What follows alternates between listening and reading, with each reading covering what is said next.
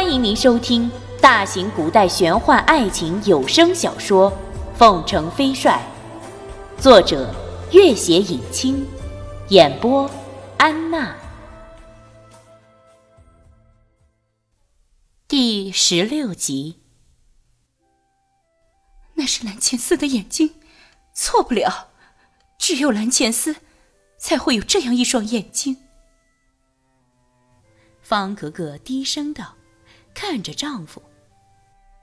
真没想到，蓝茜丝会有儿子，而且，她的儿子还救了我女儿的命。石大明看着君玉，君玉茫然的点了点头。突然想起朱丞相仇恨的目光，而石大明夫妻的目光则全是惊讶和激动。你母亲可安好？石大明的神色很平静，声音却有点轻颤。家母已过世多年。石大明的身子晃了晃，神色惨淡。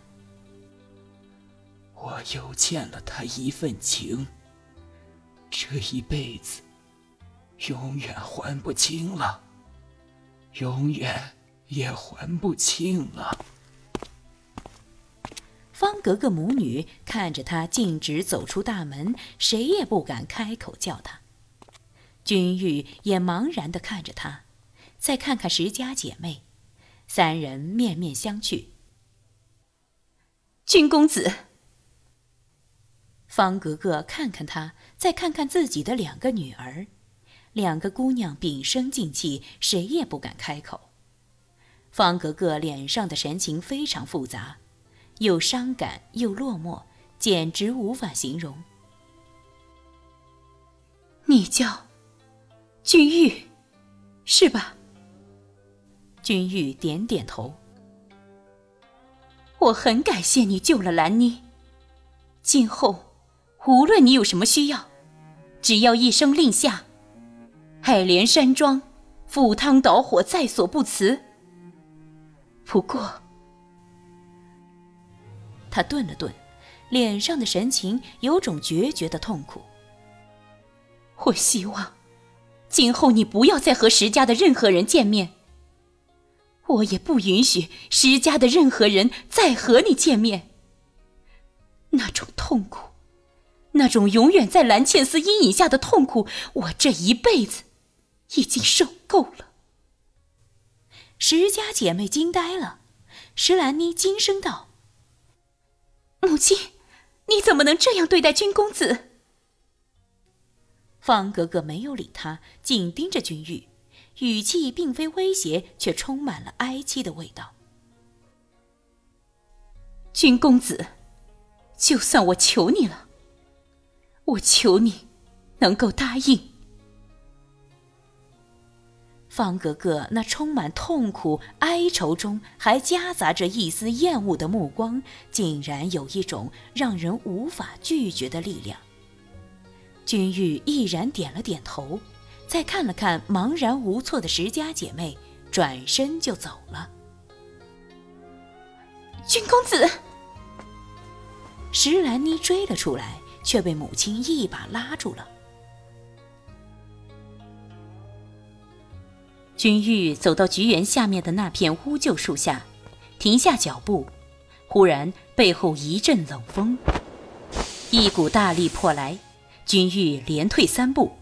这人简单一掌有如此威力，竟是生平从未遇见之高手。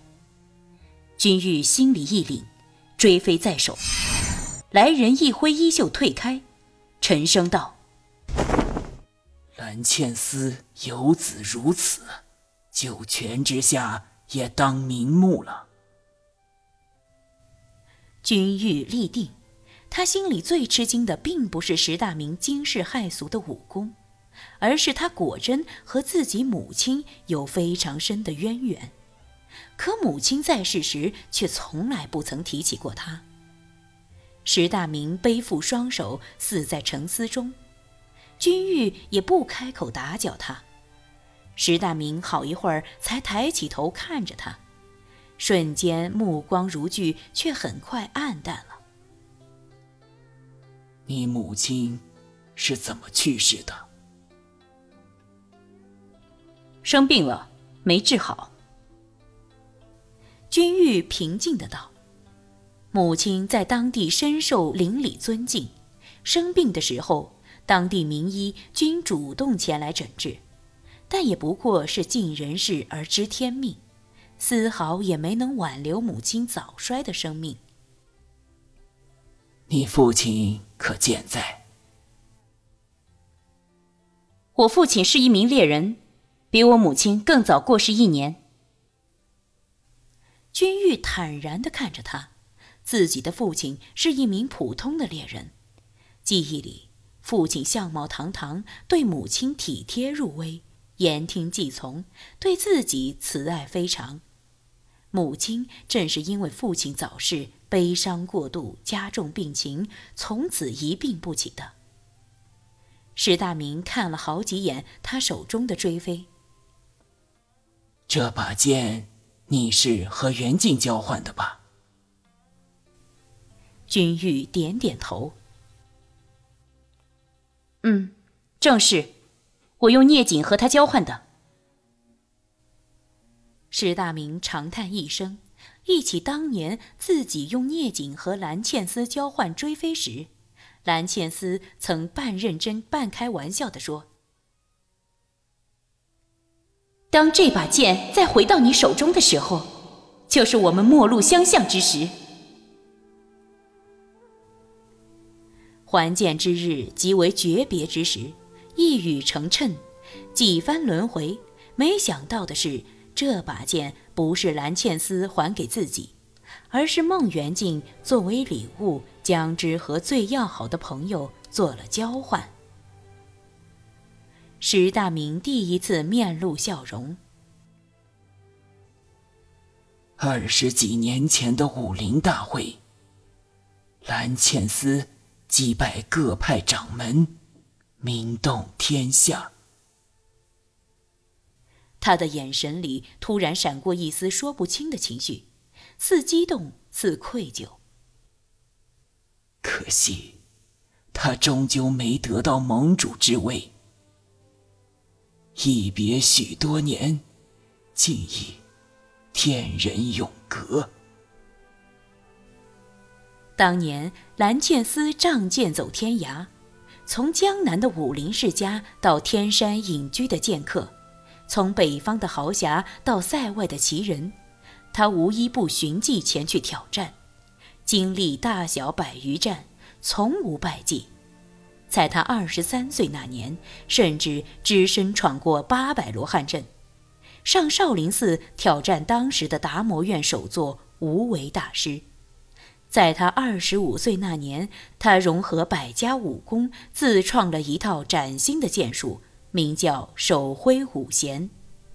那时距离武林盟主的大会只剩不到两年，这个女子丝毫也不掩饰自己的野心。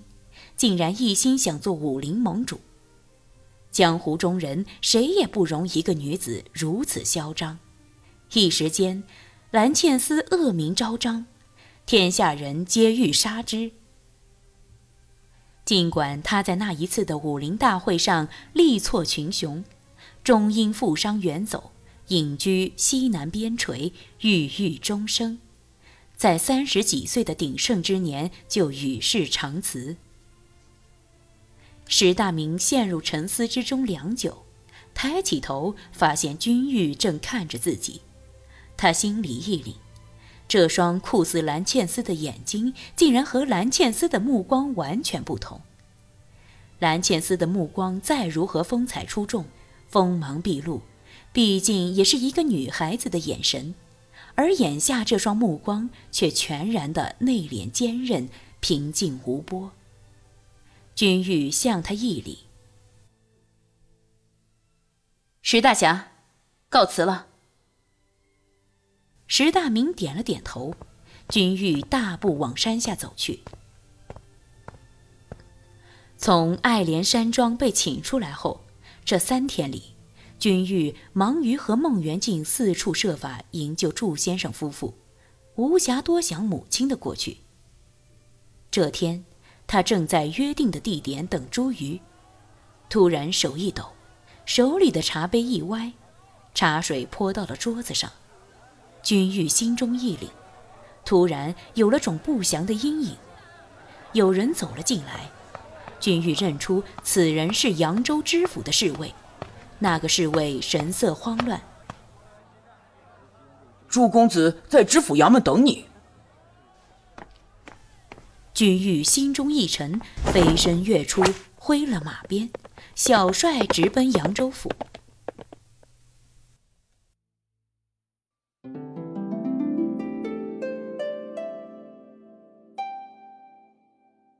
本集播讲完毕，感谢您的关注与收听。